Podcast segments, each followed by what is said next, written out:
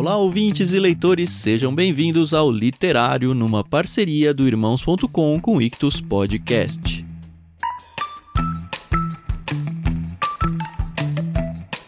Eu sou o Thiago André Monteiro, arroba Vulgutan, e estou aqui para dizer para vocês que as minhas férias acabaram. É, último episódio, finalmente, episódio 38 do Literário, o último episódio a ser repostado, ele foi publicado originalmente em novembro de 2021 nós não tivemos episódio em dezembro e agora, dia 25 de janeiro, nós vamos voltar com um novo livro que agora vai aparecer tanto no Ictus Podcast quanto no irmãos.com. Assinem o feed dos dois aí, escolha o seu aplicativo de podcast favorito, pesquisa lá Ictus Podcast, assina para não perder nenhum episódio e pesquisa irmãos.com, assina para também não perder nenhum episódio. Quando a gente foi escolher o livro que a gente ia gravar no finalzinho do ano passado, a gente estava preocupado porque a gente estava tentando buscar um livro que tivesse o espírito do Natal como a gente teve quando a gente gravou um cântico de Natal lá do Dickens. E de fato esse livro acabou caindo no nosso colo. O livro em questão é O Homem que Nasceu para Ser Rei, de Dorothy Sayers. Vocês vão ver aí no episódio que é uma altura que nenhum de nós tinha ouvido falar.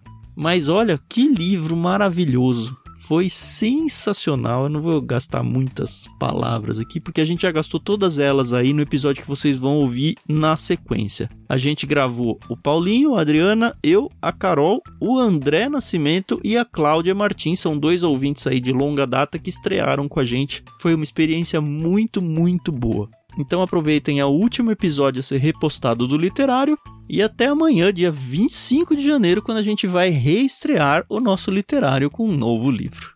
Foi um prazer acompanhar vocês aí durante as minhas férias. Eu espero que vocês estejam bem, espero que vocês estejam empolgados para seguir com a gente aqui na experiência do que vai ser o literário agora em 2022. Não esqueçam de avisar os amigos, compartilhar esses episódios, porque esse projeto só vai crescer se vocês nos ajudarem, tá bom? Até a próxima então e fiquem com O Homem que Nasceu para Ser Rei.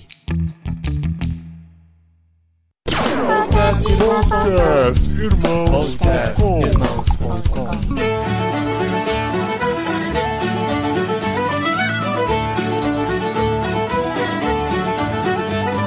Olá, pessoas! Podcastirmãos.com literário entrando no ar. Eu sou o Paulinho, estou aqui com a Carol, que descobriu que é amiga de segundo grau da Dorothy Sawyers, porque ela era amiga da Agatha Christie. Olha, mas quem que era amiga da Agatha Christie? A Carol? A Carol é a melhor amiga da Agatha Amiga Christie. íntima. Eu acho que a ligação é maior pelo C.S. Lewis e o Paulinho, que tem alguém que conhece aí. É verdade. De verdade. né? Eu estou Olha mais aí, próximo. aí, ó. O Paulinho pensou tanto na apresentação que ele estragou a minha. Mas eu vou mesmo assim. Oi, pessoal, aqui é a Carol Simão e eu tô com o Tan. E hoje eu vou mostrar qual a ligação entre a Dorothy, que foi uma dama do crime, com a Agatha Christie, que é a dama do crime. Olha aí! Ah, E isso tem o que a ver comigo? É você não gosta dela, entendeu? E Da Eu não Agatha gosto da Agatha Christie. Christie, eu não gostei É. do livro do elefante. Você O, o odeia Danilo ela. foi bem Ah, legal. Carol, o livro do elefante é difícil mesmo, eu confesso. Tá bom, livro tá do elefante. Tudo bem, tudo bem, tudo bem. Olá, pessoas! Eu estou aqui com a Cláudia Martim, que se não fosse a Cláudia Martim, fosse a Cláudia Próculo, esposa do Pilatos, com certeza Jesus não teria ido pra cruz. Olha aí! Boa, boa, gostei. Ia estragar toda a redenção da humanidade. Nossa. Oi, pessoal, eu sou a Cláudia, eu estou aqui com a Adri, que se pudesse gravaria esse episódio todinho no formato do livro em radionovela. Esse era o projeto, É, né? Gente, mas É. essa mulher me conhece mesmo, com certeza, com certeza. Eu ia querer ser a Cláudia. Eu sou a Adriana e eu estou aqui com o André. E o fato dele fazer teatro, ele leu o livro inteiro fazendo vozinha na cabeça. Hum, Sabe vozinha? Ah, gente, vocês não fizeram vozinha na cabeça? Claro que faz. Quando o menininho começa a falar, ô pai, então, esse daqui apareceu. Ô, meu filho, esse daqui é Jesus, o primo Tem de que colocar João o sotaque Batista. ainda. Não é? Eu li com vozinha na cabeça. É igual quando eu leio mensagens no, no Telegram, no WhatsApp ou no Twitter, e se eu conheço a voz da pessoa, eu sempre leio a mensagem com a voz Com da a voz pessoa. dela. Mas você lê com a voz normal ou corridinho? No? Ah, é, com a voz corridinha, com certeza. e aí, uma coisa engraçada, eu sempre li os quadrinhos da Turma da Mônica com vozinha, né? É. Daí o dia que eu assisti o desenho, eu falei, gente, mas não é essa voz, não é do Cebolinha. E eu tô aqui com o Paulinho De Gaspari, o homem que nasceu para conhecer o rei. Ah, gente, eu vou te falar que era o sonho dele, viu? O meu sonho, claro que Ah, é. como Santista conhecer o Pelé. sonho dele era conhecer o Achei que você Pelé. ia falar do Roberto Carlos, que é outro sonho. Mas eu conheci o correspondente dele aqui, que é o Rafael, na Espanha. É. Já é o suficiente. O Roberto Carlos é rei, é verdade. Nossa, tem muitos reis, né? Muitos reis. Muito bom, gente. Estamos aqui para o último episódio do Literário do Ano. Muito felizes, reunindo um grupo grande, que é sempre bom gravar com os amigos. A gente traz aqui o André, o André que já tá virando conhecido de vocês, já foi o nosso convidado especial dos seis meses de Espanha, agora já com sete meses de Espanha nosso aqui. E a gente traz aqui hoje a Cláudia Martim, que é nossa ouvinte, faz parte da cabineirmãos.com, participou do sorteio, ganhou o livro, leu o livro todinho e veio gravar aqui com a gente o literário desse mês. Ah, isso é, isso é pra provar que a gente faz sorteio na cabine e que é de verdade. É, Eu fiquei morrendo de vontade de me inscrever no sorteio, mas eu falei, não, depois eu ganho e estrago toda a brincadeira.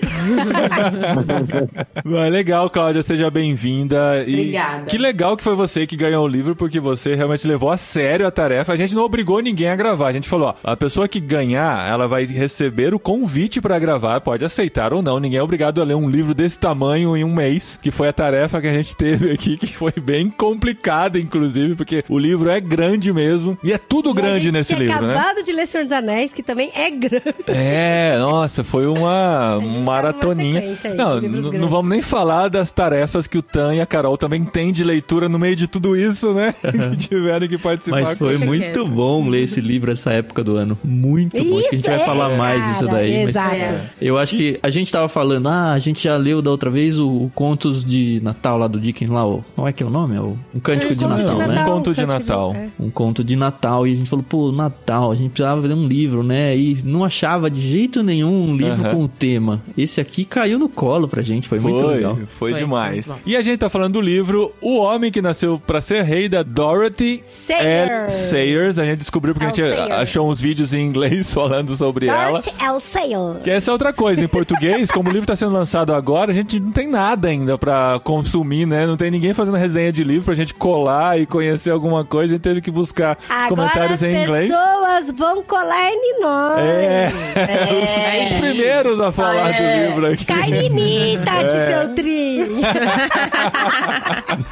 E a gente vai falar sobre esse livro muito especial no fim de ano aqui do Literário de Irmãos.com.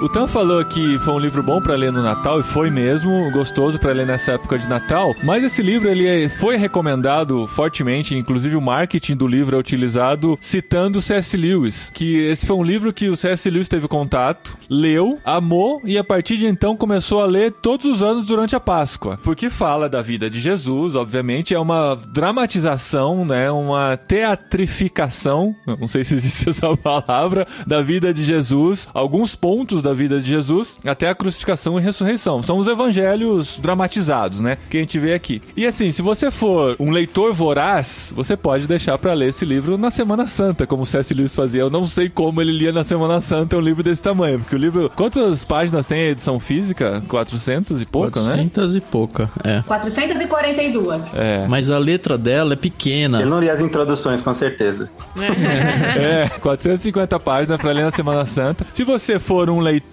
não tão voraz quanto o C.S. Lewis, você pode deixar pra ler na quaresma, né? Nos 40 dias, né? Antes da Páscoa. E agora, se você for um leitor normal, você pode começar a ler agora no Natal e termina na Páscoa, você vai ficar bem. É um bom presente de Natal. Já tá de boa. é. Ele tem 12 peças. Pra mim é um convite pra ler uma peça por mês. Uma peça por tranquilamente. mês. Caramba. É o evangelho. É o verdade, evangelho na é veia. Ele é muito legal. É, A gente teve que ler desse jeito acelerado, né? Porque a gente queria muito fazer esse literário agora no fim do ano. Como a gente falou, foi muito especial ter o contato com esse livro e, e conhecer. Mas você pode escolher o jeito que você lê e é um bom presente de Natal com certeza. O livro está sendo lançado pela Thomas Nelson Brasil. A Dorothy Sayers era contemporânea. Sayers. A Dorothy Sayers era contemporânea do C.S. Lewis e do Tolkien. Então a gente tá falando aqui todo esse tempo de Tolkien, de C.S. Lewis, e a gente descobre uma autora que sempre esteve lá, né? E que pra gente foi uma grande surpresa descobrir que ela existia. Olha só, isso eu tenho que falar, gente, que foi muito legal, muito legal conhecer o nome dessa mulher. Sabe quando você descobre, assim, que tinha uma pérola e Você agora... descobre 10 reais no bolso da sua calça. Não, muito mais que 10 reais, gente. O que, que é 10 reais? Porque assim, eu lembro, por exemplo, igual quando eu já tinha ouvido falar do Dickens, mas assim, do Charles Dickens, mais como o conto de Natal, os fantasmas de Scrooge e todas essas coisas. Quando, por exemplo, o Ictus apresentou o conto das duas cidades e que o Dickens é muito mais conhecido na, na Europa, no Reino Unido e tal, falei, cara, como foi legal. Eu tô muito feliz É, o de ter Dickens é descoberto tipo o Machado isso. de Assis pra gente, assim, lá, né? Aham. É um E aí, isso, de isso me referência. deu uma alegria muito grande. Aí, quando surgiu a proposta da gente ler esse livro, eu fiquei, gente, mas quem que é a Dorothy? Quem que é essa mulher? Nunca ouvi falar dela na minha vida. E aí, a gente foi conversando com um monte de gente. O pessoal falava, ah, que livro vocês estão lendo esse mês? A gente falava e o pessoal não conhecia e tal, É. né? Então, tá aqui o podcast de mãos.com pra fazer Pra jus apresentar. e honra a essa baita dessa mulher, gente. Essa mulher, ela é contemporânea de C.S. Lewis. Ela foi uma das primeiras a se formar em mestrado na Universidade de Oxford, em 1920. Então, assim, Não, é uma não, mulher- graduação mesmo. A primeira, ela tava na primeira Ah, turma era de primeira turma graduados de, graduação de Oxford. De Oxford. É, E legal. de mulheres. De mulheres, primeira turma de mulheres. Então, assim, é uma baita de uma mulher que foi super inventiva na época. À frente do seu tempo, né? Com certeza. E ela também escreveu o quê, Carol? Ela escreveu crimes policiais. Olha e olha só. que interessante, a Adri falando disso, nas minhas pesquisas, pra minha alegria, eu descobri que ela, além de ser amiga do C.S. Lewis e do Tolkien, ela conhecia simplesmente a Agatha Christie. Então, É muito mais importante do que C.S. Lewis e Tolkien, né, Carol? entendeu? Chama eles perto da Agatha. Pois é, Que pois é. Nárnia e Senhor dos Anéis, o quê, né? Não, mas olha Vamos que ser os elefantes que nunca esquecem. O pessoal aqui que me conhece já sabe que eu curto muito a Agatha Christie. e O meu mundo de leitora começou lendo muita coisa dela. E aí, quando eu fui fazendo as pesquisas, vi que a Dorothy nasceu em 1893, na Inglaterra. E era uma escritora. Eu falei, gente, será que tem alguma relação com a Agatha que nasceu lá em 1890? E aí eu descobri que, mano, elas tinham muita, muita coisa em comum. As duas escreviam romances policiais, apesar da Dorothy não ter tanto sucesso quanto a Agatha, né? Desculpa, eu vou falar aqui pelos primeiros nomes, porque eu só tô me sentindo íntima dela. BFFs, né? Vocês três. Exato. Pra você ter noção, o detetive mais conhecido da Agatha Christie é o Poirot, né? Que é. A gente teve a oportunidade aí de conhecer ele. E a Dorothy também tem um detetive. Também só que tem ele um é- detetive. O Peter, né? Seria um Aham. detetive amador tal. Só que o Tolkien não gostava dele. Vocês também viram isso, né? Aí Ô, tem Carol, polêmica. E o mais engraçado é que assim, o Tolkien, ele é muito polido, né? Então assim, ele é muito chique. Então, quando o C.S. Lewis, porque o C.S. Lewis, ele não só leu o livro da Dorothy, mas como ele era amigo, muito amigo dela, né? Eles trocaram várias cartas, né? Sim. E aí o C.S. Lewis indicou o livro da Dorothy pro Tolkien ler, falou, ó, lê os livros da Dorothy e tal. E aí o Tolkien ele é muito polido, ele não falou que ele não gostou. Ele falou que ele não ia opinar sobre a obra, porque ele tava muito influenciado pelo estilo literário que ele gostava. Só que aí ele mandou várias cartas pro filho dele, pro, Pro Christopher. Christopher. Que depois jogaram no ventilador e não adiantou nada, né? E aí o Christopher, então, e aí o Christopher revelou na carta, falando que o Tolkien não gostava desse estilo literário por causa desse detetive Peter. É, ele, ele tinha antipatia. E olha que interessante, as duas, elas fundaram um clube, um clube de leitura. Olha que bacana. E eles, elas faziam exatamente isso que a gente tá fazendo aqui. Gravar um podcast. Faltou. Faltou. Seria, Quase, nossa, quase. já pensou que, da que hora, tesouro né? que ia ser? Nossa, fantástico. Ah, já pensou daqui 100 anos as pessoas É, vendo assim, gente, nossa, vamos- ó, vai ser Tan, lá, ó. Que documento que a gente tem. pois é. Esse clube, ele era mais ou menos uma sociedade secreta. As pessoas não podiam entrar assim a rodo. Era uma coisa muito selecionável. E eles iam pra pubs e eles ficavam lá até tarde e tal. E a Dorothy, ela era a presidente. Só que assim, infelizmente ela morreu. Ela morreu com 64 anos. E esse ano faz 64 anos que ela morreu. Olha só, Uau. que loucura. E, e depois que ela morreu, a Agatha Christie que assumiu a presidência desse clube, só que ela era muito tímida. Então ela acabou não, não dando sequência. O clube existe até hoje, é o Detection Club. Só que ninguém sabe como entra, como sai, onde estão, como se reúnem. É, é. Sociedade secreta E por, mesmo. falar, e por é. falar em clube literário, como a Dorothy era muito amiga do C.S. Lewis e do Tolkien, ela era muito amiga da galera que fazia parte do Inklings. Aí eu fui procurar, falei, ué, gente, mas por que, que a Dorothy não fazia parte do Inklings, né? E o Inklings Não é era só feito- pra homens? Então, Aí essa, tá. é a, essa é a resposta que todo mundo acha que é. Mas a Adri tem Mas informações eu tenho internas. informações secretas. Porque o, o Guilherme Amarino, ele é muito fã e ele tem o livro do Inklings que a Gabrielle Gregenser fez a tradução e lá nesse livro contém as informações de que o Inklings, ele é formado por professores de Oxford. E naquela época, infelizmente, ainda não tinha professoras de Oxford, não tinha mulheres. E quando surgiu a primeira professora de Oxford, o grupo já tinha se desfeito. Então foi por causa disso, porque eles se encontravam lá na residência do C.S. Lewis, que era tudo da região de Oxford, então era para professores de Oxford. Por isso que a Dorothy não fazia parte, Ela só por foi isso. aluna em Oxford, mas nesse Mas- tempo ela não era professora. Ela não era professora. E assim, mas ela tinha muito contato com o pessoal. Inclusive, ela sugeria livros pro pessoal ler também. É. Tinha essa amizade muito próxima. É, ela quase entrou, né? Aí o Tolkien vetou depois de ler o livro dela. Falou, não, ela não vai. Depois fala, é, tem esse detetive Peter aí, deixa, É melhor a gente cancelar o clube e deixa ela deixar... juntar com a Agatha, né? Pois é. Ó, gente, desde que a gente começou a ler o livro, eu tava na dúvida se essa era a primeira publicação do livro em português, né? Um livro já com alguns anos de história aí que a gente não tinha em português. E eu perguntei hoje pro pessoal da Thomas Nelson e acabei de receber a resposta nesse momento, durante o episódio.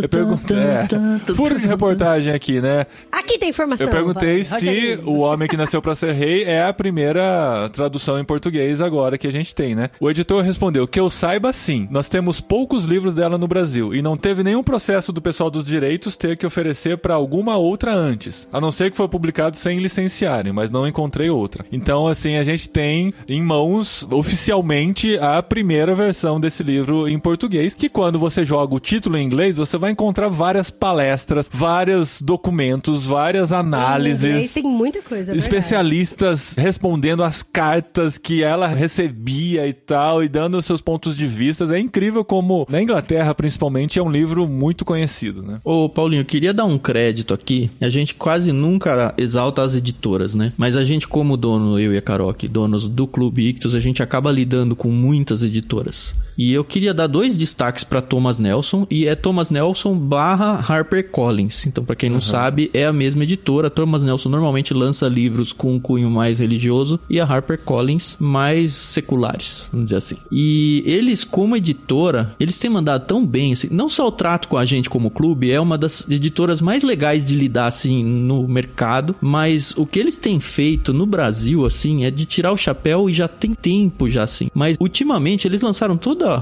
toda ainda não, né? Mas um monte de coisa do Lewis, eles relançaram Tolkien, eles têm Agatha lançado Christie. Agatha Christie, eles acharam o George MacDonald também, que era um autor que ninguém sabia quem era, e é indicação do C.S. Lewis, igual a Dorothy aqui, lançaram a Dorothy. E eles têm feito um trabalho muito legal de tradução, que é muito boa. A gente sabe que tem editoras que pecam um pouco nessa parte. A construção do objeto, o livro deles, é belíssima. Essa edição é muito, muito linda, assim. Não só o desenho da capa, mas os detalhes, a textura. É que vocês estão com a versão digital A aí na versão Espanha, aqui né? É, é triste. Dos seis presentes aqui, três têm a versão física e três estão apenas com o Kindle, que não dá pra Pois é, cheirar. então. Ele tem uma textura na capa, ele é maravilhoso, assim. Ele tem um, um alto relevo, é muito, muito bom o livro, assim. Muito gostoso de ler, escolha de letras, assim, da fonte da letra, tipo de papel. E eu queria deixar, então, o meu agradecimento por essa editora existir, tá trabalhando de um jeito muito legal num Brasil que a gente sabe que é difícil publicar livro, é difícil manter um nível de qualidade alto do jeito que eles têm feito. E fica aí então o meu elogio pra editora aí, HarperCollins. Tanto é, eu tenho o hábito de ler e com lápis na mão ou com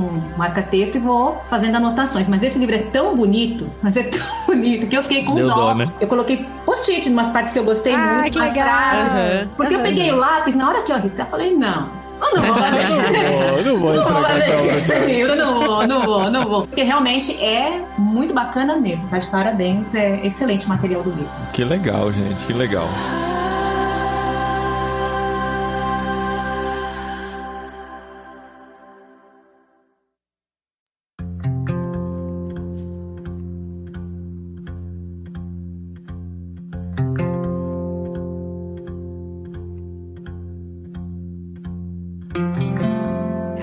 Gente foi pesquisar não só a história, né, da Dorothy, quem é essa mulher, que agora eu já tô muito fã, já tô com muita vontade de ler, de descobrir quem é o Peter. Tomara que tenha sido aberta a porta, né? E esse livro faça sim, sucesso pra virem outros livros Sim, dela pro português também, livros. né? Aí eu fui pesquisar e fui descobrir, né, que esse livro, ele meio que foi encomendado pela BBC pra ser um programa de rádio novela. Eu não Uma sei explicar radionovela? direito, Será né? uma rádio, um radiodrama? É um radiodrama, pra Radiodrama, assim. isso. Porque assim, ele foi encomendado pra ser 11 ou 12 episódios pra contar a história do nascimento, da morte e da ressurreição, né, de Jesus Cristo. E de uma forma dramatizada assim e tal. E aí foi interessante que eu também vi num vídeo que não sei se a gente consegue colocar o link no post. Consegue, mas é todo em inglês, É, né? então, é, É. que é uma diretora de um colégio de teologia, junto com o vice-diretor, os dois conversando sobre as cartas que ela trocou com o C.S. Lewis. E uma dessas cartas, ela falou pro C.S. Lewis, né, que ela recebeu essa incumbência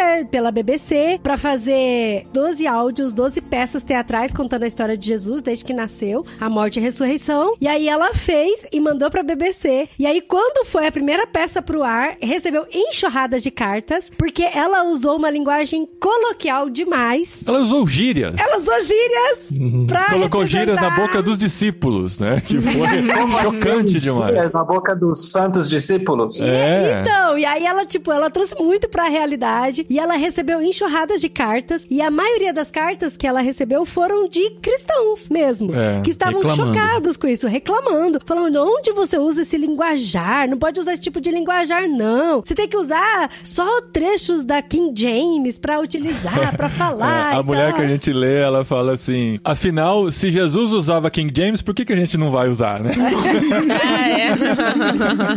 E o contraponto dela foi o seguinte, que esse livro foi escrito na época da Segunda Guerra Mundial. E aí era uma época que as pessoas precisavam ouvir isso, né? Tinha que ter esse, esse- É, essa, porque essa a- a, aproximação com proposta Cristo, né? era essa conexão com o povo, né? De tornar a palavra mais acessível. E isso é perigoso dizer, porque as pessoas vão dizer assim: ah, mas a palavra já é interessante o suficiente, tudo que tem já está lá e tal. Mas ela teve um trabalho de florear de uma forma que conectasse mais com as Então, pessoas. mas ela estudou, porque assim, quando ela recebeu a proposta da BBC, ela ficou um ano, um ano. Se preparando, lendo, e Bíblia, relendo os relendo, evangelhos. E ela estudou comentários, ela conversou com teólogos, então se ela estudou, ela se preparou. E a resposta que ela deu pra esse ouvinte foi exatamente isso, de que olha, ela se preparou, ela estudou e ela sabia do que ela tava fazendo. E ela falou assim: "Você tá tão chocado porque eu não usei as palavras polidas que tem na King James, mas milhares e milhares de pessoas que precisavam ouvir do evangelho estão ouvindo. Então assim, o que que é mais importante, né? Eu não sei quantos de nós leram a introdução. A introdução, assim, é um preço caro a se pagar, porque a gente fica morrendo de vontade de entrar nas peças. Ela é E longa. é muito grande, muito longa. Ó, um livro de 450 páginas, ela tem 47. Então é 10% do livro aí, essa introdução. É maior que qualquer capítulo. E é uma introdução onde ela explica o livro. E o que que ela coloca, assim, o que eu tirei, assim, de mais importante dela? Ela vai explicar que isso aí é uma dramaturgia, que ela tá escrevendo como dramaturga, não como teóloga, não como peça para igrejas. Ela falou, olha, eu peguei a história, a maior história do mundo, que é a história de Jesus Cristo, mas a minha preocupação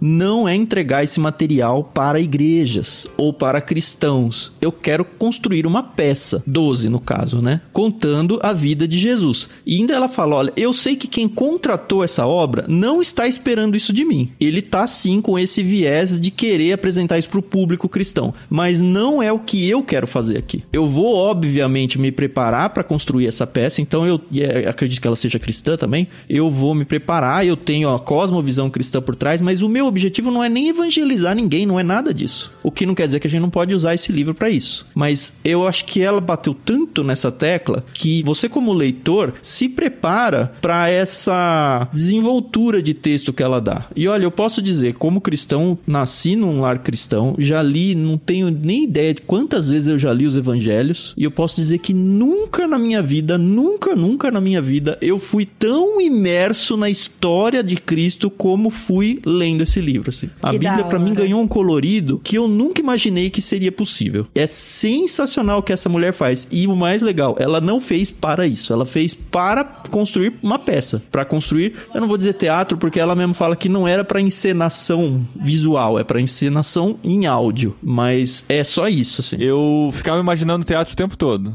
Eu não pensei só em áudio. Aí eu É perdi. só áudio. E se você gancho. pega essa informação, você percebe que várias vezes ela falou: aqui você tem que ter um som assim. Ah, o fulano tem que ter o sotaque desse jeito. É, tava preocupado E só com na verdade som, ela né? tá preocupada com o áudio, com a experiência auditiva das pessoas, não com a encenação em peça. O que também dá pra fazer, né? Imagina se uma igreja grande aí resolve fazer uma peça dessa, sei lá, uma por ano, uma por mês, pegar sua companhia de teatro aí e sair rodando isso daí em fim de ano. Nossa, ia ser muito legal. Ia ter que adaptar bastante coisa, mas eu tive um pouco de dificuldade na leitura, porque às vezes eu esquecia que a proposta dela era radiofônica. Porque por ser radiofônica, você não tem o visual, né? Você só tem o áudio. Então, às vezes, para mim, soava muito explicativo. Ficava explicando muito as coisas e, assim, meio que desenhando e redesenhando o que ela tava dizendo Uhum. o tempo inteiro. Aí eu tinha que lembrar, não, peraí, não, isso é, é áudio. Não, volta, é áudio. E os Até a- cavalos se afastam neste momento. Os sons, né? Sons de pés, né?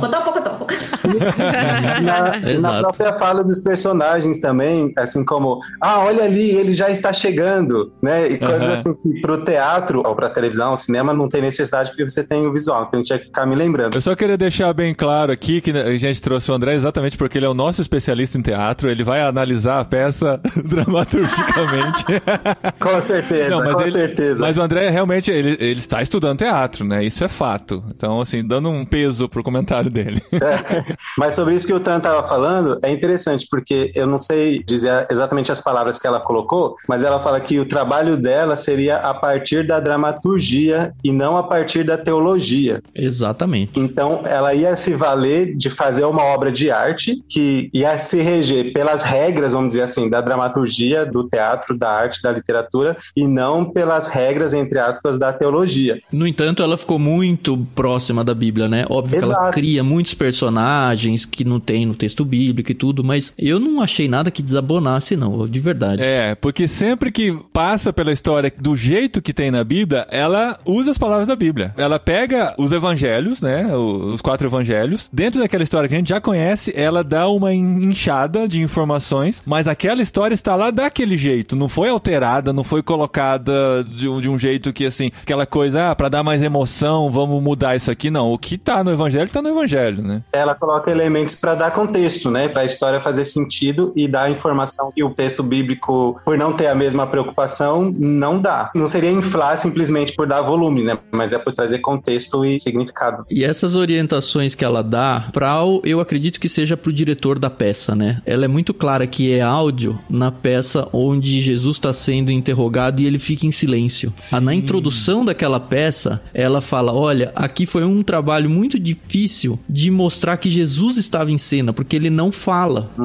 Ele fica o tempo todo em silêncio. E aí eu consegui trazer isso pra dentro do áudio, fazendo outros personagens perguntarem pra ele ou interagirem, porque assim, como é um, um audiodrama, não tem o narrador também, só tem o evangelista que abre a peça. Então é só diálogo, diálogo, diálogo. E aí como é que você lembra quem tá ouvindo, olha, Jesus tá nessa cena do começo ao fim, se ele não pode falar nada. E aí ela dá as orientações de como deixar isso claro. Isso pra mim foi a parte mais óbvia do livro, assim, onde ela falou, não é pra peça visual, é peça em áudio mesmo. Quando recebi o livro, eu não tinha ideia, né, do que seria esse livro, nunca tinha ouvido falar também. E aí eu comecei a ler, já na primeira peça, e eu fiquei, caramba, o que, que é isso aqui? Porque é uma coisa, é uma, é uma forma muito diferente. A gente que, como você falou também, nasci num lar cristão, fui criada já ali, os evangelhos inúmeras vezes, mas não dessa maneira, né? E nem é uma leitura dos evangelhos, como a gente está falando aqui, é uma dramaturgia, né? Mas eu ficava, meu Deus, quanta coisa, né, que a autora coloca aqui, que fez mais sentido depois que lá no grupo do Telegram, então falou, ah, dá uma lida lá na, na introdução, porque vale a pena, vai ajudar na compreensão. Aí eu peguei o livro de novo e falei assim, cara, eu tenho que abrir minha mente para ler esse negócio aqui. Se eu ficar Sim, lendo esse livro pensando, não, não, mas isso aqui não tá escrito lá no livro de Deus. Gente se incomoda, né? É, João não falou dessa forma. Quem é essa pessoa que apareceu aqui que eu nunca vi na Bíblia? Ah, vou Quem deixar é o esse livro de- Marcelo, né? É.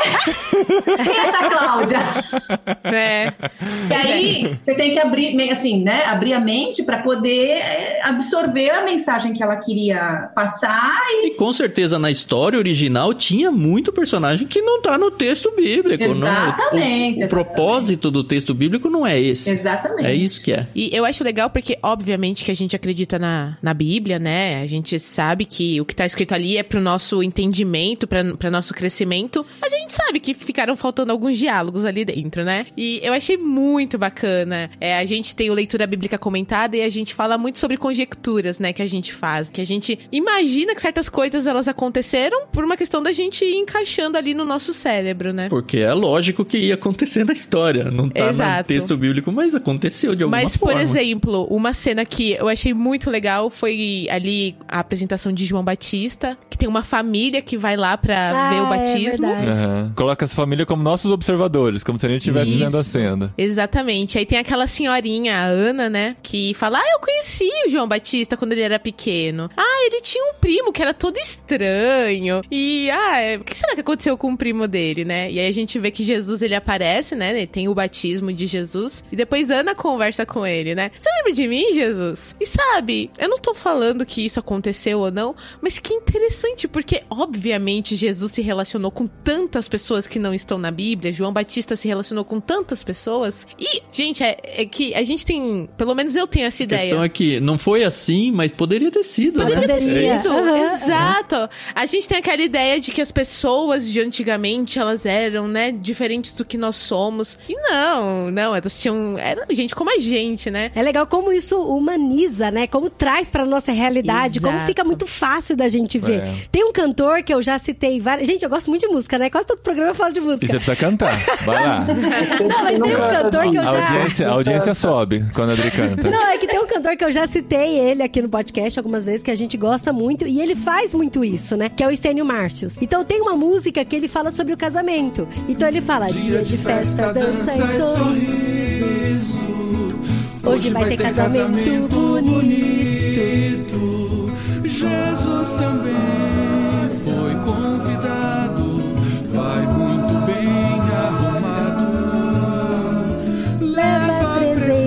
presentes com alegria. Feito na carpintaria. Ai, eu acho, Que legal. que Jesus fez o presente na carpintaria e levou no casamento. É. E assim, tipo, não tá nada escrito disso na Bíblia, É. mas sabe quando você humaniza assim, Jesus, fala, cara, que legal, isso é tão Ah, bonitinho. acho que é o grande trunfo, né, que pra mim nesse livro foi essa humanização toda, né? Porque às vezes a gente lê a Bíblia muito nessa, nessa coisa espiritualizada e tal, eram todas pessoas muito especiais, muito sobrenaturais que foram escolhidas pra estar aqui na Bíblia, até os vilões e tal são muito bem caracterizados na nossa mente. Aí quando você vê por trás algumas conversas, alguns bastidores que você imagina, cara, podia ter sido assim mesmo. Nossa, olha, faz sentido isso. Só porque esse cara pensar desse jeito, tem conexão mesmo, né? É gente e, como a vai, gente, né? E vai Não, criando todo O esse que a autora fez com processo. Judas, porque Não, assim, a gente lê isso. Judas. Então vai você, Cláudia, você que é a eu ia falar convidada. essa frase. Não, eu ia falar essa frase. O que ela fez com Judas é incrível. Ela apresentou Judas a forma pra como ela gente, vai né? construindo ele, né, tal. É. A gente lê a Bíblia, a gente fica com raiva do Judas. Como que ninguém viu que ele vai trair, sabe? É. Como que deixou chegar a esse ponto? E a gente, a autora constrói ele de um jeito que tem sentido o, o que ele pensa, tem lógica e olha, talvez a gente tivesse A gente feito a mesma Judas. coisa, sabe? Cara, mas é isso, porque quando a gente lê a Bíblia, não sei vocês, mas assim, é Jesus e os doze discípulos. E às vezes, nas falas, nas histórias, se misturam na minha cabeça. Sabe, eu não lembro mais quem que é irmão de quem, quem que fez isso, quem que foi com ele ou não. Porque assim, é os doze discípulos, sabe? Igual aquela família que tem um monte de irmão e você não lembra quem que fez quem. E aí no livro é legal porque ele apresenta Judas desde quando Judas estava caminhando com João Batista. Eu acho legal a hora que cita o nome, ele fala o nome dele. É, qual é o seu nome? Ajuda os cariotes. Ah, eu- esse nome é fácil de lembrar, não vou esquecer. Não só o Judas, mas os outros discípulos que não os três principais lá, a gente não tem nada da Bíblia. A gente não sabe perfil assim. Só que ela constrói eles humanamente. Então você sabe quem é o mais dócil, quem é o que tem um pouco de, de receio aqui e ali. E tudo contextualizado com quem eles eram, né? Pegando Mateus, que era publicano, por exemplo. Que tipo de reação ele tinha em relação a Judas. O outro, ah, eu sou mais impetuoso. O João como super espiritual e o irmão dele tentando, não, eu tô aqui também pra segurar um pouco esse lado do João e não deixar ele se decepcionar tanto e preservar ele de algumas coisas. Que é o que a gente faz quando tem irmãos, né? Cada um tem sua característica e a gente lida e tenta ir ajudando. Ela constrói cada um deles e de novo, quase não tem informação na Bíblia, mas o que tem tá lá, né? Gente, uma coisa que eu queria falar é assim, eu não queria deixar de falar no programa. Eu não assisti o The Chosen. ah, eu tava esperando Ai, que mas- hora que eu tinha sair, eu tava Chosen. esperando sair. Mas Também não, é assim, uma coisa que todo mundo fala e que fez muito sucesso e que tem tá na boca. E aqui na A Espanha gente assistiu o primeiro também. episódio, a gente tem uma noção da é, a pegada. gente assistiu só o primeiro. Ah, mas a gente assistiu o Mas primeiro. o primeiro episódio não é muito bom, não. Assim, tem que. A gente gostou, eu gostei não, a gente muito. gostou. E aí, quando eu comecei a ler o livro e eu lembrei dessa questão da humanização, da história, e veio muito na minha cabeça o The Chosen, porque é uma série que tá todo mundo falando exatamente por isso, né? Porque você consegue visualizar todas as histórias, tudo que tá acontecendo. E até numa ótica de quem está vivendo aquela história, né? Porque tanto de Jones, até como esse livro também, a gente vê assim a visão que os discípulos estão tendo do que está acontecendo, do que Jesus está falando, as pessoas ali. Então eu acho isso muito sensacional quando a pessoa tem essa capacidade, é, o autor ou o pessoal do Chosen, que seja mais aqui no caso do livro, de passar essa sensibilidade. Tem aquela parte do, do livro, né, que eu estava até lendo no final da semana passada, em que ela tá falando naquele momento que Jesus está no Getsemane ali. Gente, você começa a ler aquele diálogo, dá um negócio no coração, você Aham. sabe, a gente sabe o que, que vai acontecer, né? Não é uma história que, "Ah, É. como é que vai acabar esse livro. Mas mexe, você fica com o coração acelerado, dá um frio na espinha, você fica assim, ai meu Deus, e agora o que, que vai acontecer? Os soldados vão chegar. É muito legal. Não, é um livro fácil, fácil de fazer você chorar em vários pontos, É. de você É. passar angústia, assim. Olha, de novo, eu nunca tive uma experiência de evangelho como lendo esse livro. Nunca tive. Nessa parte especificamente do Getsemane, a gente tá falando da humanização dos personagens e da construção individual de cada personagem, né? Mas teve alguns momentos que eu me desconectava da história porque o que ela colocava na boca de alguns personagens, em alguns momentos, me parecia um pouco imposto pelo texto bíblico ou Ah, pela sim. construção que ela estava fazendo dos personagens. Então, por exemplo, nessa hora do Getsemane, algumas frases dos discípulos eram tão poéticas e tão fortes assim que eu falava, é, os mesmos pescadores que eram iletrados e não sei o quê, porque, ó, que angústia tão profunda, a minha alma está indo para um poço de não sei o quê. Eu falava, peraí. não, Não, esse era o João, né? Mas o João, no João cabia isso, vai. no João cabia, mas, mas tinha outros que falavam que eles estavam meio juntos ali, naquele dorme e acorda, dorme e acorda lá, e aí me, me desconectava um pouco, assim, né? Então, É porque daí caía nos versículos que você conhecia da Bíblia, aí ficava estranho. Eu falei, não, peraí, aí... Ou aí- porque o The Chosen fez diferente. Aí você... Não chegou nessa parte no The Chosen ainda. Eu acho que apesar da dramaturgia dela, ela teve um respeito ao texto bíblico muito bom, de tentar realmente trazer. Algumas vezes ficou assim, um pouquinho, não me incomodou não. Tem que dizer que não me incomodou, mas trazia você falava, ah, é, ó, tem na Bíblia isso aí. Eu lembrava várias vezes disso. Mas pensando assim no que o André falou, uma coisa agora que me incomodou um pouco era, não sei se era um toque dela ou se ela era, né, ela queria ser aquilo muito perfeito, mas esse negócio de o sotaque de fulano tem que ser assim, mas não pode ser muito robusto, nem pode ser muito ali próximo.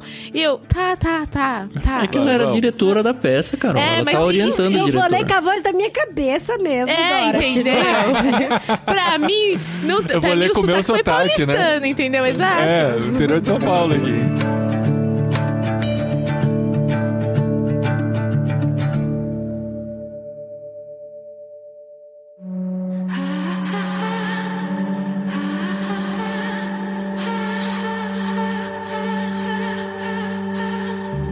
Uma outra parte, assim, que no livro. Sabe quando você lê a Bíblia assim, tem umas coisas que você não entende, você fala, ah, melhor pular, né? Um dia, quem sabe, alguém, algum pregador, pastor vai explicar e eu vou entender. E vai entender. Bem, Lá no LBC, Dri. Ou numa Segue conversa. nós.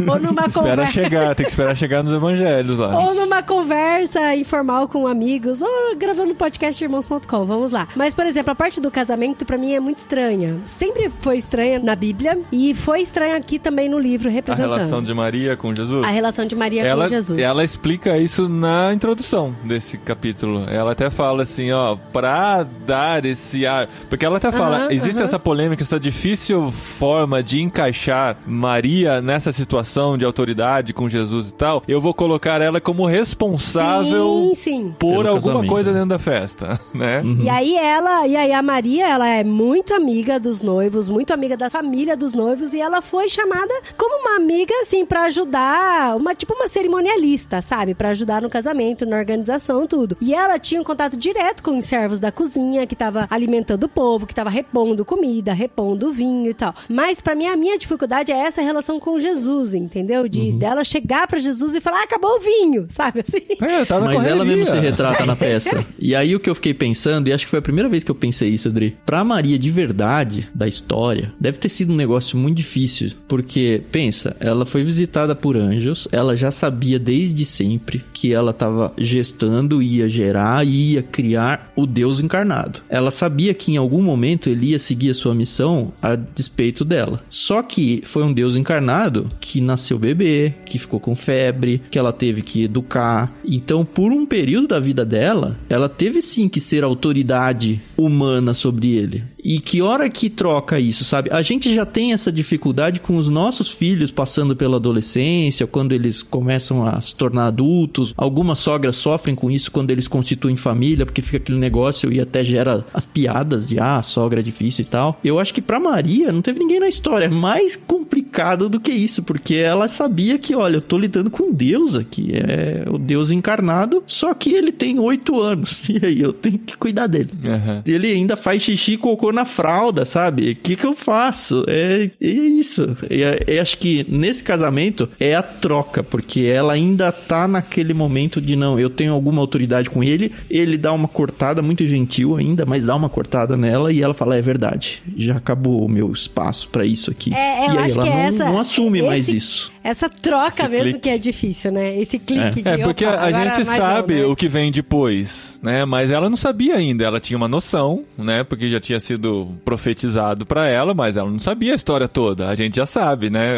Olha com quem você tá falando, mulher. E tem que falar isso sem pecar ainda, né? Porque ele é Jesus. sem desonrar o pai e mãe. Eu sempre achei que Jesus foi um bebê tão bonzinho, vai. Ah, ele não devia dar muito trabalho. Ó, eu fico muito feliz que a Bíblia não revelou isso pra gente, viu? Muito mesmo. Pra não ter a expectativa e a realidade, né? Tem um trecho que até marquei aqui, que eu até queria ler pra vocês rapidinho. Oh, não que sou acho que eu, fala um pouco sobre essa. É, Olha não pode? aí. Não pode? Pode? É, é, não, então, é que por contrato leitor. é só o Tan que pode ler aqui. É só mas- eu que canto e o Tan que lê. É. É que o Paulinho sempre me zoa aqui, eu que vou ler os textos. Então vai você, eu fico muito feliz com isso. Eu só queria abrir o quadro aqui, né, do, da leitura de textos, porque eu acho que todo mundo anotou um texto especial. A gente não vai fazer aquilo que a gente faz nos livros de passar alguns capítulos e contar a história, porque é a história do evangelho, né? E eu queria que cada um lesse pelo menos um trecho que chamou a atenção, que anotou de alguma forma, e, e conte por que que chamou a atenção e como que esse trecho te emocionou, fez pensar em alguma outra coisa. Eu acho que a gente podia finalizar, assim, a nossa conversa meio nesse sentido, assim, contando um pouquinho como foi marcante essa leitura pra gente. E a nossa convidada pode começar, é claro. Então tá bom. Pegando esse gancho da Maria, né, que vocês estão falando aí, é, bem no comecinho do livro, já na, na primeira peça, eu acho, naquela que fala sobre os reis da Judéia. Ela fala assim, olha, Maria, às vezes é muito estranho. Sinto como se estivesse segurando o mundo inteiro nos braços, o céu e o mar e a terra verde e todos os serafins. Então, mais uma vez, tudo se torna bastante simples e familiar. E eu sei que ele é apenas o meu querido filho. Se ele crescer e for mais sábio do que Moisés, mais santo que Arão ou mais esplêndido que Salomão, isso ainda seria verdade. Ele sempre será o meu bebê, o meu querido Jesus, a quem eu amo. Nada pode mudar isso. Demais, Então, né? falando né, dessa parte, nossa, né? Incrível isso aqui, né? Falei, como mãe, falei, com certeza ela deveria né, ter esse sentimento em relação a ele, né? Tem uma música, aí não sou eu que vou cantar, né? A gente tá mudando os papéis aqui, mas é uma Não, música. vai cantar assim, oxe. É que eu não lembro a letra, mas Hum. quando eu li esse trecho, eu lembrei dela, que é uma música em inglês chama Mary Did You Know, que é uma música cantando sobre Maria. Ah, é legal. Se ela sabia que quando ela carregava o bebê no colo, ela estava carregando a redenção da humanidade, uma coisa assim. Tem até uma versão em português que nunca traduz tão bem o original assim, e esse trecho me lembrou dessa música. É, é muito legal essa colocação mesmo. Você não vai cantar, Paulinho? É, Não, canta não aí. vou. Essa é a parte da Dri. É, mas eu posso pôr aqui, ó. Eu tenho o poder da edição, eu posso colocar aqui no fundo a música para as pessoas ouvirem. Mary, did you know that your baby boy would one day walk on water? Mary, did you know that your baby boy would save our sons and daughters? Did you know that your baby boy has come to make you new? This child that you delivered will soon deliver you. Eu mesma não quero ler, porque por acaso o pedaço que eu tinha separado é esse que a Cláudia leu. Olha! E eu vou dizer por que me marcou, né? Quando a gente lê na Bíblia, a gente sempre vê, quando os magos chegam pra presentear Jesus Cristo, que Maria guardava muitas coisas no coração, né? E eu nunca, assim, entendi o que é guardar isso no coração. Ela era calada, ela tinha ideias e não falava pra ninguém. E ler esse texto, essa passagem, me fez pensar que ela tinha tantas dúvidas na maternidade quanto eu tenho, quanto a Adri teve, a Cláudia teve, a Renata, enfim. E possivelmente ela confiava. Possivelmente não, eu acredito que ela confiava muito em Deus, porque afinal de contas ela sabia que Jesus era diferente, era especial, né? Mas isso não quer dizer que os medos que ela tinha como mãe eles não existissem, né? E quando eu pensei assim, ela guardava isso no coração, é porque ela sabia que Deus ia dar paz pra ela, né? Então foi muito legal esse trecho que a Cláudia leu, porque é exatamente isso. É o filho dela, né? Ela carregou ele, ela teve a dor do parto, ela amamentou ele. Ainda tô assim numa fase que o meu bebê já não é mais tão bebê, mas ele ainda não é independente. E ele ficou doente essa semana e ele só queria ficar no meu colo e eu não pude fazer nada dos meus compromissos porque eu tinha que cuidar dele, né? Mas que papel importante o meu, né? Como mãe, de, de dar essa segurança pra ele, né? Então, assim, pesou muito pra mim essa fala, principalmente depois que eu me tornei mãe. E tem um detalhe legal que eu achei também no livro da mirra, né? A mirra que Jesus ganhou quando era bebê, no rei. Uhum, eles vão. Meu, que legal. Eu não vou falar pra também o pessoal ler o livro, né? Ah, vamos Pô, eu achei que esse É. livro não tinha como dar spoiler, né? É, Não, mas esse detalhe da mirra eu achei muito sensacional, muito A criativo. dificuldade desse livro é que, assim, é baseado na Bíblia, tem os elementos da Bíblia, mas tem novos elementos que a gente não quer contar porque a maioria das pessoas que estão ouvindo ainda não leu, que é um livro Então, novo né? em português. Mas eu quero tomar a liberdade de ser o próximo aqui, porque a minha frase é do segundo capítulo, que é do batismo de Jesus, que é muito interessante como é contada a história, né? Aquela coisa do observador e tal, e as pessoas chegando e querendo dar uma certa veneração para João Batista e tal. E entre as pessoas que chegam para essa cerimônia de batismo, o último a chegar é Jesus, né? Que alguns já reconheciam por ser filho de Maria, primo de João Batista, ah, será que é ele e tal? E Jesus é batizado por João Batista, né? Apesar de João Batista não querer de início e tal, ele fala: "Não, eu quero iniciar do jeito certo, né? Da maneira que os outros estão iniciando". E depois do batismo, tem um diálogo curto, mas muito interessante entre Jesus e João Batista, porque a gente fica muito nisso na cabeça, né? Jesus homem, Jesus Deus, como que ele lidava com isso, como que era isso no coração dele e a maneira que a autora representa aqui é muito interessante. Jesus fala: "Quando você me batizou com a água do arrependimento, eu senti os ombros de Deus se curvarem sob o peso do pecado do homem, e eu soube." João Batista interrompe: "O que você soube? Você a quem a voz chamou de filho de Deus. E eu soube o que significaria ser o filho do homem. Ah, É muito legal. É animal, né? Bonito. Bom, eu sou o próximo então. Eu separei um trecho aqui, aquela história da mulher cirofenícia que Jesus fala de comer a comida que caiu da mesa, os cachorrinhos e tal. Rodri com o casamento sempre foi uma passagem pra mim, tipo, peraí, Jesus, vamos, vamos entender como que é essa parada aí, né? E o contexto que ela coloca pra essa história é que essa mulher cirofenícia tá conversando com a Eunice, que é a esposa de Pilatos. Isso bem antes da morte de Jesus e tal, tá na peça 6 ainda. E A esposa do Pilatos não é a Cláudia, não? é a Cláudia. Então, a Cláudia conversando com a Eunice. Eunice acho que é empregada, né? Isso, a Eunice é a mulher cirofenícia que tá contando Ah, pra é, mulher. é. Que Ah, trabalha tá. pra, pra Cláudia, né? A história que ela teve com Jesus. A Cláudia tá lá nos banhos públicos, né? E a Eunice é tipo uma massagista que vai vir prestar os serviços pra mulher do Pilatos e tá contando pra ela que tinha uma filha com problema, se aproximou de Jesus, e os discípulos mandaram ela embora. E aí ela vai dizer assim: E os discípulos disseram: Mande-a embora, mestre. Ela continuou nos importunando. E ele olhou pra mim e não disse uma palavra. Então caí aos seus pés e implorei que curasse minha filha. Ele falou com certa severidade: Não fui enviado a vocês, mas apenas aos filhos de Israel. Ó Senhor, eu disse: Por favor, me ajude. Mas ele respondeu: Não é certo pegar o pão dos filhos e jogá-lo para os cachorrinhos. E aí a Cláudia do Pilatos responde: Ah, que cruel! E ela continua: É assim que os judeus nos chamam, cães pagãos. Mas a voz dele não era cruel. Ele tinha uma espécie de desafio no olhar quando olhou para mim. Eu pensei: Eu tenho que dizer a coisa certa, rápido. Então eu disse: Isso é verdade, Senhor. Mas os cachorros comem as migalhas que caem da mesa dos filhos. Ó Senhor, a senhora deveria ter visto como o rosto dele se iluminou. Isso mesmo, ele disse. Sua fé e sua inteligência salvaram a sua filha. Vá para casa agora, ela está curada. Eu saí correndo para casa e lá estava ela, tão bem, tão saudável como qualquer outra criança. Essa faceta de Jesus de provocar ela para ação, porque ela fala assim, tinha um desafio no olhar dele, né? Eu achei isso interessantíssimo, que não era, sinto muito, você não faz parte da minha missão, quem sabe num, num futuro próximo, né? Era, não, tem um desafio no meu olhar, assim, eu quero que você me responda isso, responde, responde por favor o que eu quero ouvir. E aí ela fala da mesa e dos cachorrinhos, Uhum. migalhas. Eu achei sensacional essa construção dela. E não tá na Bíblia, né? o olhar dele, né? Não tá na É. Bíblia, no olhar deles, exato.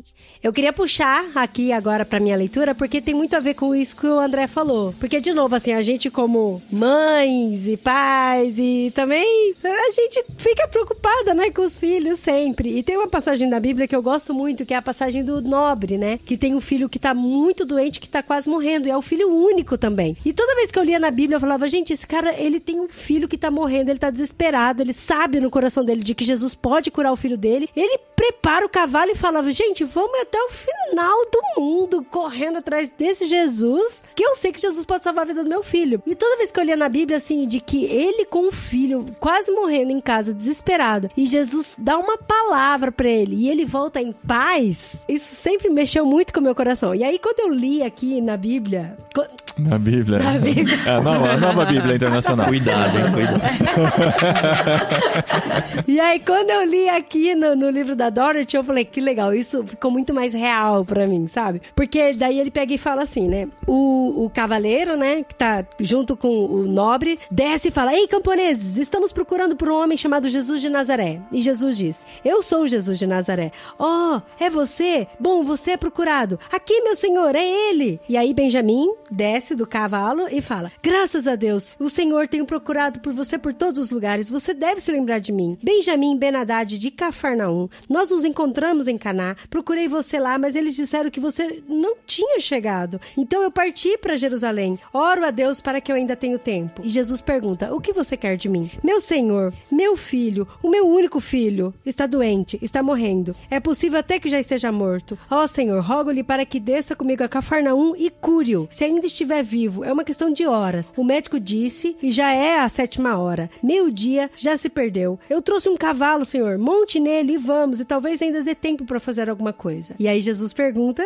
O que fez você vir a mim? E Benjamim responde: Você é um profeta, você tem poder. Ouvi o que você fez em Caná. Os servos me contaram como você transformou a água em vinho. Apenas impõe a mão sobre o meu filho, o seu toque fará ele ficar bom. Ó, venha logo, imploro, não perca tempo. Vamos logo. O que posso dizer. Eu sei que eu nunca fui particularmente piedoso, nem pensei muito sobre religião, mas se você puder salvar meu filho, farei qualquer coisa, qualquer coisa. Vou servir a Deus de verdade. Vou tentar e ser um homem melhor. Vou ouvir tudo o que você diz e acreditar de coração. E aí Jesus responde: Vocês são todos iguais. Se não virem milagres, vocês não crerão em nada. E Benjamin ficou desesperado e ele falou: Ó, oh, não sei o que eu estou dizendo. Deixa pra lá, Senhor. Venha antes que meu filho morra. E Jesus responde: Vá para casa. E Benjamin tá pronto para soltar um grito de protesto. Seu filho viverá. E Benjamin, como que perdendo a estabilidade, mas você, você, ó querido, Tão somente creia. Eu afirmo a você, ele viverá. E aí, Benjamim, após uma pausa, durante a qual olha ansiosamente nos olhos de quem desafiam os seus, e com um suspiro de alívio disse: Eu creio em você. E Jesus diz: Assim como você creu, assim será vai em paz. Então, assim, o nobre chega falando assim: ah, é porque eu, eu não sou tão bom, eu não tenho direito de pedir isso pra você e tal. Mas aí o que, que Jesus fala? Eu afirmo a você, ele viverá, mas porque você creu e não pelo que você é. E eu achei isso tão legal, assim, tão bonito mesmo. Muito bom. Um personagem que me marcou muito foi o João, né? A gente já sabe do texto bíblico que ele é o discípulo amado e tudo mais. Ele é muito mais coração do que os outros, mas não passa muito disso o texto bíblico. Mas o que ela fez com ele foi muito legal. E aí o texto que eu destaco aqui está localizado na história no momento em que os discípulos estão reunidos depois da crucificação, antes da ressurreição de Jesus. Eles estão lá, enfim, chorando a morte dele e a conversa é entre Maria Madalena e João. Maria Madalena diz assim: Pedro está aqui com você? E o João: Como um animal doente que rastejou até sua casa para morrer. Ele não consegue comer, ele não consegue dormir, ele não consegue se perdoar com uma autocensura vibrante. Foi minha culpa. Eu sabia que ele estava assustado, mas deixei ele sozinho na casa de Anás. Querido Senhor, não houve nenhum de nós em quem você pudesse confiar por cinco minutos? Aí Maria responde: Pobre Pedro, ele leva seus fracassos a sério.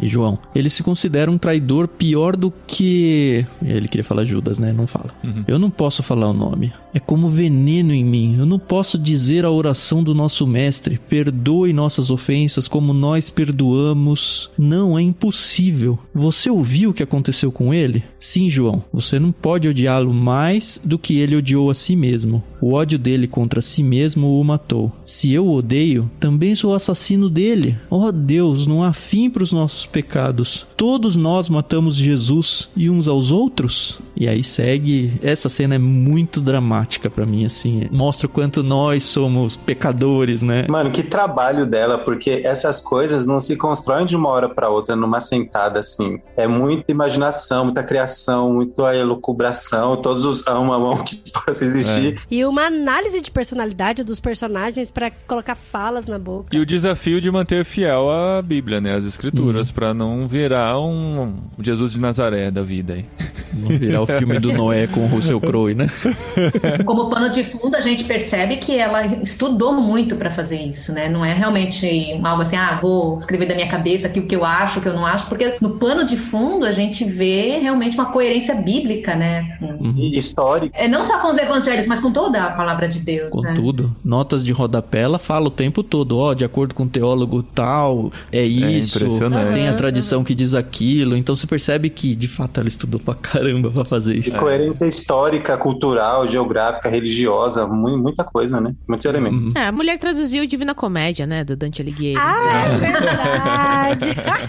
e era amiga da Agatha Christie, né, gente? Não era pouca coisa. Não podemos é, esquecer o ponto alto de sua carreira, né? De ser amiga da Agatha Christie. Recebeu um monte de carta de C.S. Lewis. Ó, oh, eu tô né? achando que o ponto alto da Agatha Christie é ser amiga dela, viu? É. Muito bom, gente. Então fica aí a nossa dica de presente de Natal para você ler do Natal à Páscoa. Um novo advento, é isso?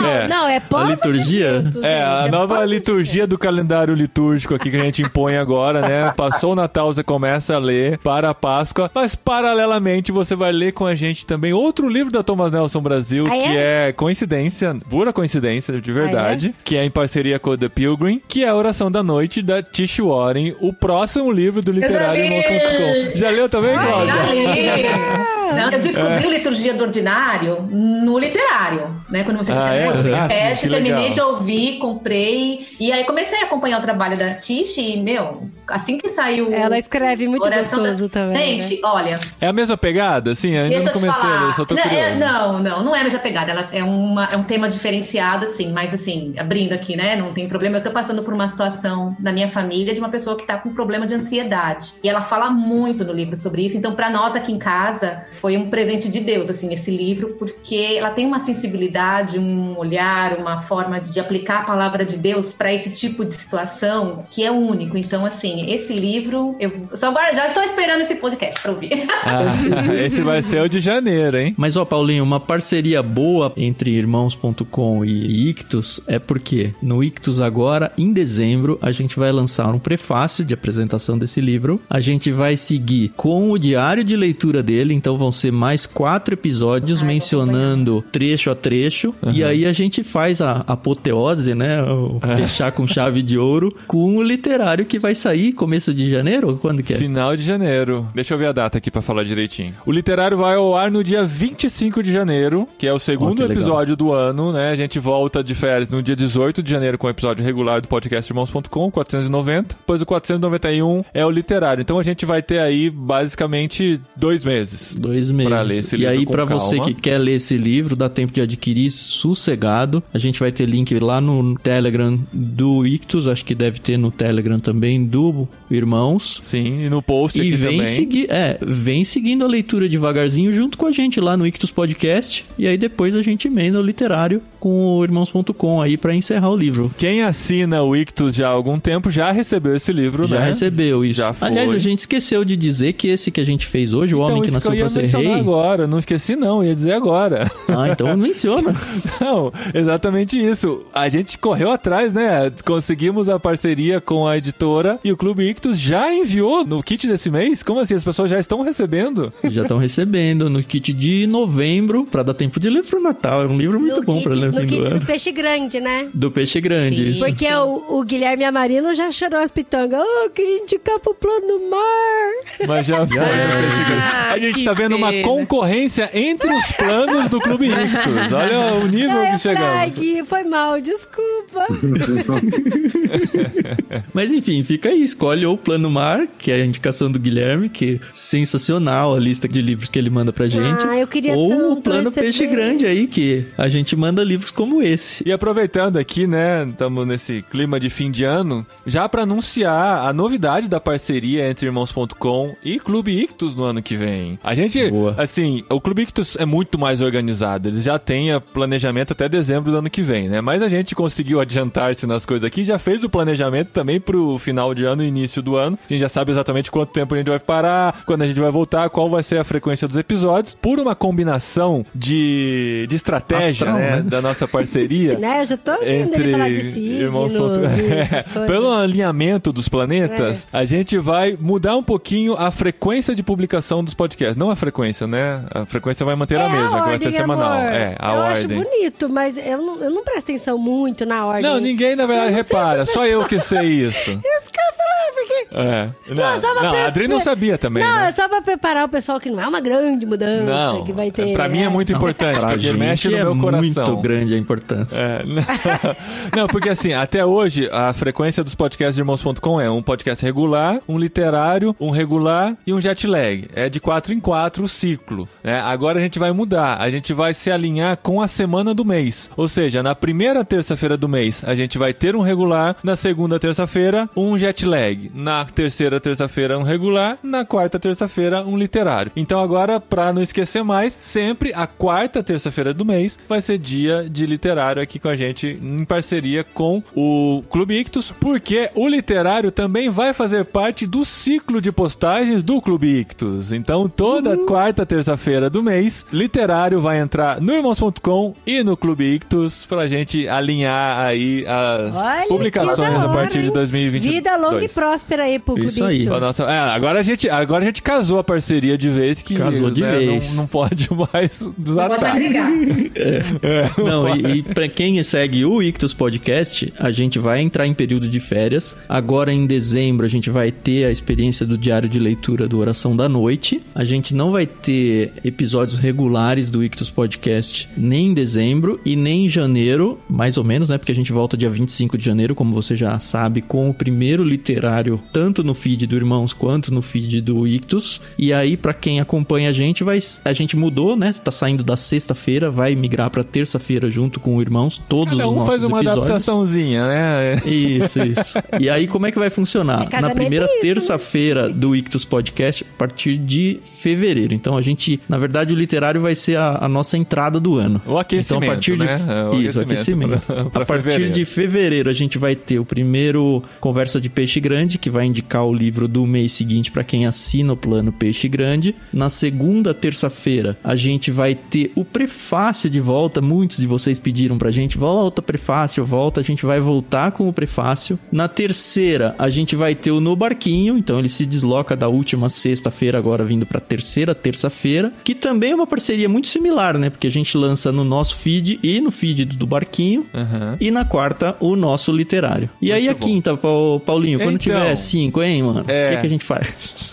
A quinta vai ser um outro episódio regular de Irmãos.com. Só que a primeira vez que nós vamos ter uma quinta terça-feira nessa nova programação vai ser em março, quando vai coincidir o episódio 500 do podcast Irmãos.com. Gente, 500 podcast é coisa pra caramba. E, ó, e você, Tá todo mundo vai ter tarefinha aí com o podcast aqui. Se vocês se desligaram por dois minutos nessa conversa aqui... Desse negócio de terça-feira, primeira terça-feira, quarta terça-feira, quinta terça-feira. Pô, eu percebi isso A Cláudia, cara do André é, e da a Cláudia tava Cláudia. bocejando aqui já. Não, normal. Cláudia, normal, tranquilo. Não se sinta mal por isso, Porque o a Paulinho Dri passa sabe por isso disso. também. Mas agora você tem que se conectar aqui de novo, tá? Podcast número 500. Gente, 500 podcast é muita coisa, é muito trabalho, É. é. muito tempo de oração, muita luta. Quase todo podcast que a gente vai gravar tem muita luta, muita batalha mesmo. E eu queria convidar vocês pra fazerem parte desse programa. A gente lá no grupo do Olá Pessoa, a gente vai combinar direitinho a dinâmica, mas as pessoas vão mandar um áudio falando por que, que o podcast Irmãos.com impactou sua vida, ou que diferença que fez, ou se, se fez mesmo. O que que e houve, tal. né? É, vai contar, vai falar um pouquinho nessa mensagem de áudio e vai citar um episódio que foi muito marcante e chamar esse trecho. E depois, na sequência, esse pedaço do episódio an- antigo vai entrar, vai ser tocado depois da sua fala. Então, é você vai. importante que você mande um áudio de no máximo dois minutos, no máximo, no máximo, e escolha esse trecho com sabedoria e mande aonde tá esse trecho É. pra gente. É, Isso aí 500 vida. vantagem, né? podcasts, a gente tem que procurar. É, não, isso é muito importante. Não precisa falar no áudio de que minuto a que minuto, né? Ah, sim. Anexado ao áudio texto, que você é. mandar, você fala, é do minuto É tal o ao minuto podcast tal. 294, trecho 2 minutos e 47 até o 3 minutos e 10, alguma coisa assim. Exatamente. Difícil é escolher um, né? É, Eu então- tenho o meu favorito de todos, que é sobre adoção, e já tô aqui pensando. Tem que achar o Ah, trecho é lá e mandar pra de gente. adoção, é bonito Ah, mesmo. esse vai ser o 500, vai ser o nosso episódio especial. Como a Adri disse no último episódio, né? A gente quer uma festa maior do que os 500 anos da reforma, tá? É, Certeza. E viva o podcast mais longevo do Brasil, né? É, pelo menos isso. então é isso, gente. Muito obrigado por esse ano, mais um ano de parceria entre Ictus e Irmãos.com. Obrigado, Cláudia, por ler esse livrão e participar com a gente aqui. Muito especial ter a sua participação. A gente quer que você volte outras vezes, que a gente Ah, gostou demorou. muito de você aqui com a gente. E o André, que já é da casa, já tá abrindo a geladeira e fechando com a bunda, como diz a Adri. É. eu não falo bunda na frente dos outros. Tem isso gravado já. Algum ouvinte vai achar e vai mandar a minutagem Vai pra mandar gente. na lista já dos falou 500 isso ainda. No podcast. Pô, Não. podia alguém fazer uma, uma seleção, um pupurri de frases da Dri, né? Episódio com aqui. certeza. Das músicas da a Pelo menos, né? Não, não. Mas é isso aí, gente. Ainda temos mais dois episódios desse ano, né? Semana que vem, Jetlag. E depois o último do ano do podcast Irmãos.com. E a gente segue aí na nossa parceria, lendo muito, curtindo muito a experiência e compartilhando sempre. E olha só, ano que vem, Harry Potter, hein? Ah, tá. aqui o pedido. fica aí, fica aí. Isso pode entrar ou não no fim desse episódio. É, ainda tem o Senhor dos Anéis, ainda tem a trilogia cósmica, É. tem vários pra entrar. Tem muito ainda. Tem muito livro grande pra pra ler. Tadinha da Adri Harry Potter, gente. Grava esse programa, pelo amor de Deus. Não, não adianta gravar só um, a gente tem que gravar sete, né? Então não é. Se a gente abre a porta, já era.